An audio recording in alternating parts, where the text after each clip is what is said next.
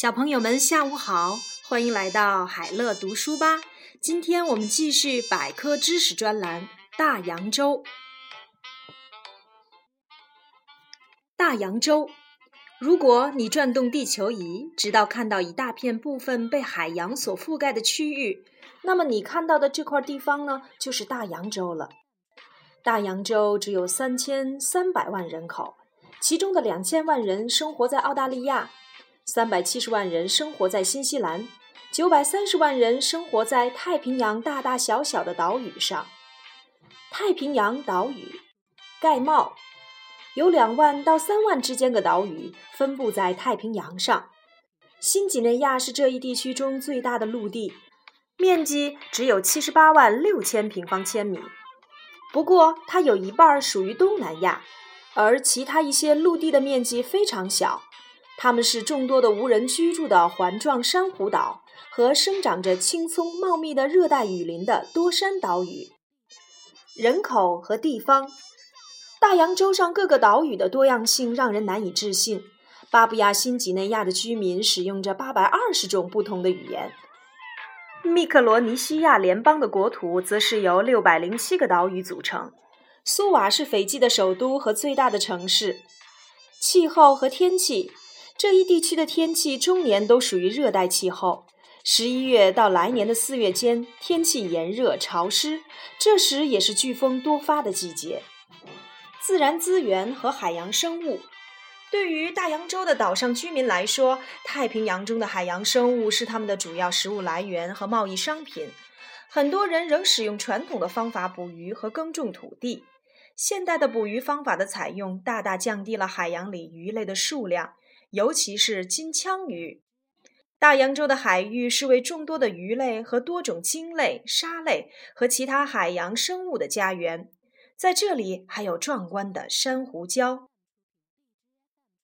环境，由于地壳运动，太平洋的面积正在缩小。这一地区的很多岛屿地势低平，因此很容易受到海平面上升的影响。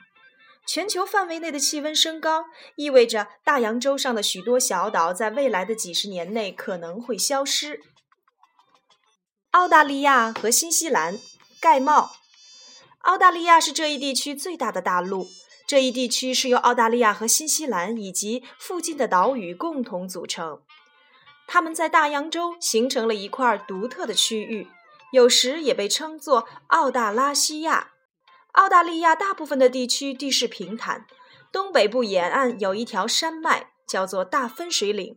相比之下，新西兰是一个多山的国家。此外，还有河流中冲击形成的砾石平原。新西兰的海岸线很崎岖。人口和地方，澳大利亚的原住民在这片土地上生活了几千年，并保留了世界上最古老的文明。毛利人在一千年前来到了新西兰，欧洲人在十八世纪晚期来到了澳大利亚和新西兰这两个国家，随后是最近的亚洲人。尽管堪培拉是澳大利亚的首都，但悉尼却是澳大利亚最大的城市，拥有四百五十万的人口。气候和天气，澳大利亚有将近三分之一的地区是沙漠，不过它还是拥有两个地球上最壮观的生态系统。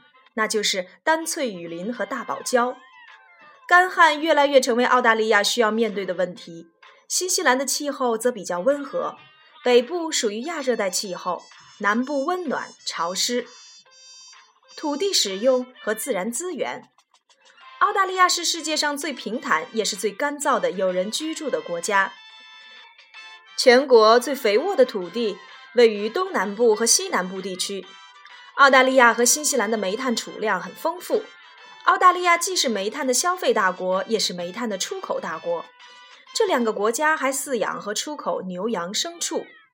环境，澳大利亚政府已经开始采取措施保护本国特有的动植物种群。目前，全国有超过百分之十的地区受到了保护。新西兰也采取了高标准的保护措施。绿色技术在这里享有优先权。全国将近百分之六十的供电来自于可再生能源。野生动物，澳大利亚东北部的丹翠雨林是许多稀有动植物的家园。世界上最大的珊瑚礁，长达两千零十一千米的大堡礁，位于澳大利亚东北海岸。这片海域拥有超过四百种的珊瑚和一千五百种的鱼类。几百万年的孤立存在，使新西兰变成了很多独特的鸟类、哺乳动物和植物的天堂。你知道吗？蝠粪是海洋里最大的粪鱼，它们翼状鳍的宽度可达七点六米。尽管体型大得吓人，但蝠粪只以浮游生物和小鱼为食。王蜂鸟，王蜂鸟在极乐鸟中是最小，身长只有十六厘米。雄鸟的长相非常醒目。它有绯红色的背部、白色的胸部、亮蓝色的脚和长着绿色扇状羽毛的肩部。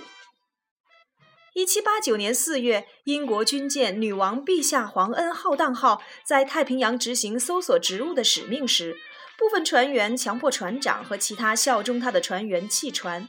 最终，叛乱者抵达了皮特凯恩岛，他们卸下给养后将船烧毁，防止任何人企图逃跑。波利尼西亚人，波利尼西亚人能够利用明亮的星星辨别方向，驾驶风帆、浮架、独木舟，在广阔的太平洋上航行。航海技术通过故事和歌谣世代相传。几维鸟是一种不会飞的鸟，它是新西兰特有的鸟类，因此它既成为了国家标志，又成为了新西兰人的昵称。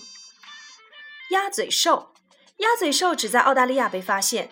与其他哺乳动物不同，鸭嘴兽靠产卵繁衍后代。